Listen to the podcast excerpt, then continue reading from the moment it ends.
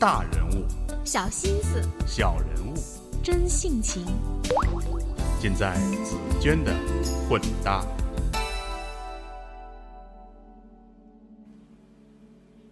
我是紫娟，各位好。羊年将到，但是这个周末我却想谈谈羊的天敌狼的故事。每个不听话的小孩小时候大概都听过《狼来了》的各种版本故事，都曾担心过自己会被狼吃掉。狼在童年的我们心中约等于吃人狂魔。但是，一本畅销已久的书，一部2015年的大制作电影，却重塑狼在我们心目中的形象。故事发生在上世纪六十年代末，内蒙古最后一块靠近边境的原始草原。当时的蒙古牧民还保留着游牧民族的生活习性，他们与成群强悍的草原狼共同维护着草原的生态平衡。人们憎恨狼，因为狼是侵犯他们家园的敌人；但他们也敬畏着狼，因为草原狼帮助牧民猎杀草原不能过多承载的食草动物——黄羊、草原鼠等等。在人们的眼中，狼也带着某些神秘色彩，因为草原狼是蒙古民族的原始图腾。由冯绍峰扮演的北京知青陈震饲养了一只小狼。他试图通过观察小狼的成长，探索它的习性，但后来通过一系列的事情，陈震发现狼是神秘而不可驯服的，这让陈震对它既爱恋又敬畏。后来有人不顾蒙古牧民的反对，开始大规模的围猎狼群。面对人们的追捕，狼的表现更像大义凛然的英雄。他们宁愿决然自杀，也不愿被人们束手就擒。一只老狼在开着吉普车的人们的追杀中，一口气跑了三十八公里，累死在地。他也终得有尊严的永远留在腾格里。二月四号，北京政协礼堂，两个小时的电影《狼图腾》首映结束，观众却久久不肯离去。有人轻声啜泣，有人沉吟良久，但旋即又爆发出由衷的掌声。观看电影之前，我曾经在朋友中了解大家阅读《狼图腾》原著的感受。安徽师范大学新闻学在读的九零后大学生楚楚妹妹这样描述：不夸张地说，会与作者有种心灵感应。小说虽然讲的是上世纪六十年代末的人。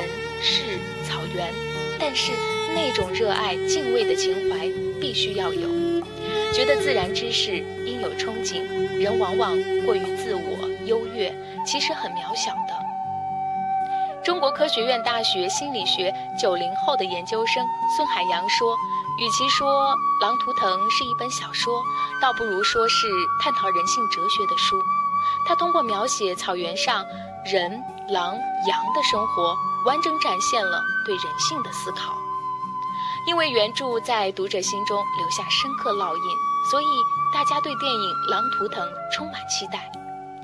原著作者姜蓉说：“电影的主角必须是纯种蒙古草原灰狼，在草原，狼是神，他的目光、眼神、气质、气度、精气神韵与狗截然相反，狗眼里永远射不出草原野性的光芒。”观赏电影的时候，看着天苍苍、野茫茫的草原上，眼睛发出绿光的狼群，看着铁马的狼马搏斗场景，坐在我身旁的九零后海归美女紫燕说：“这得多难拍呀！听说他们剧组专门养了狼。”剧组介绍说，法国导演让·雅克阿诺首度大胆启用真正的狼参与影片拍摄。他们邀请到世界级顶尖的驯兽师，花费四年的时间驯养三代蒙古狼，与演员共同完成这部作品。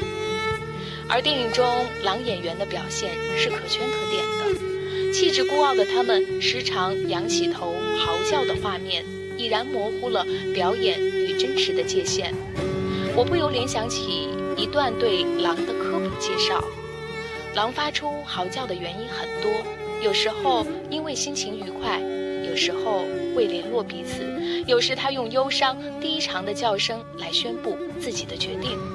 他们狩猎前的集体高叫，如同号令般，使狼群中每一个成员步调一致。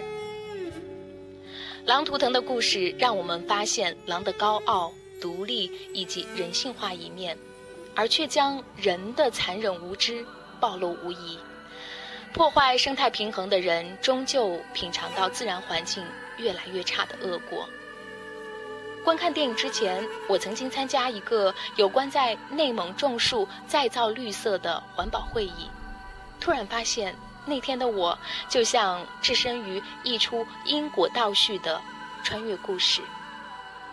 好吧，这期的内容分享就是这样，感谢你的收听。如果想要阅读这篇文章的详细内容，还请关注我的微信公众账号“紫娟的混搭传播”。如果喜欢这期推送，还请分享到你的朋友圈。感谢你的收听，拜拜。我迷了，我迷乱人生的朋友，我发现。我们终将会分离，发誓我们，我们将永世不渝。当我的悲伤宽广如天空，用你想念我的方式信仰你，用你把。我的风格憎恨我，不要担心所有我无谓的迷惘。我无处可我热爱飞翔。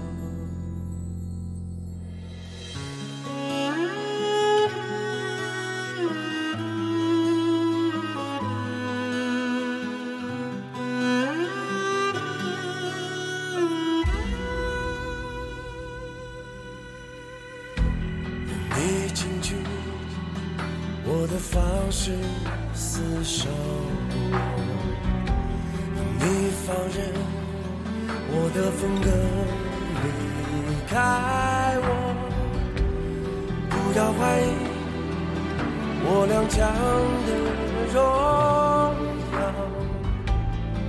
我渺小可我眷恋流放，我要长寿苍老。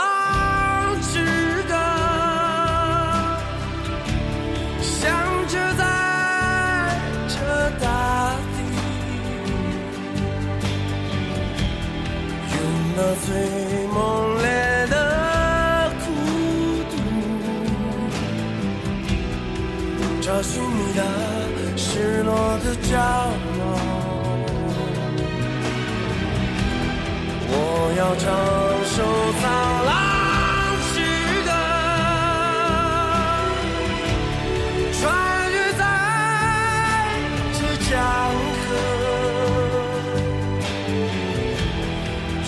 那最汹涌的卑微，救赎我们幻灭的渴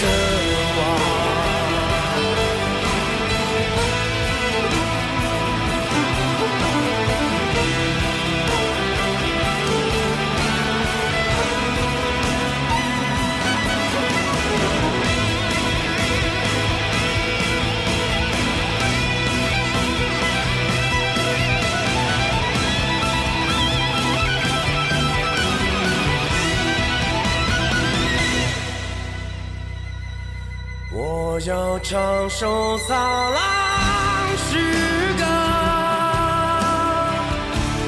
响彻在这大地，用那最猛烈的孤独，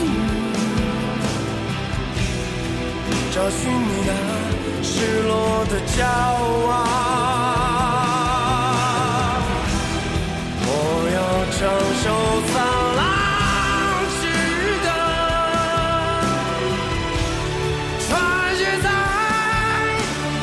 江河，用那最汹涌的卑微，救赎我们幻灭的渴望。